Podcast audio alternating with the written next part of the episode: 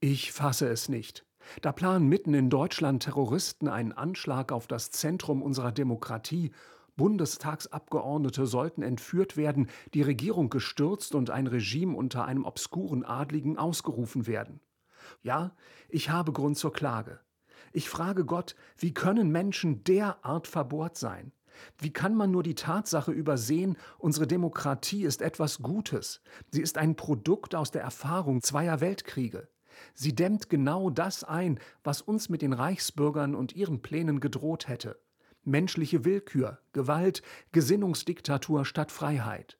Ich klage Gott, dass es wohl über 21.000 Menschen in Deutschland gibt, die dieses zerstörerische Denken teilen. Aber ich lobe auch Gott dafür, dass die Sicherheitsorgane in unserem Land wachsam waren und Erfolg hatten. Ich lobe Gott, dass bei der Verhaftung der 25 Personen niemand zu Schaden gekommen ist, und zwar auf beiden Seiten. Denn immerhin galten einige der verhafteten Reichsbürger als höchst gewaltbereit. Unter ihnen sind Besitzer von Schusswaffen. Ich lobe Gott, dass dieser Schlag gegen den Terrorismus von Erfolg gekrönt war.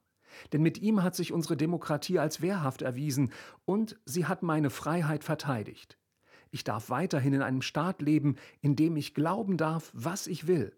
In meinem Fall bedeutet das, ich kann mich fröhlich und frei zu Jesus Christus bekennen.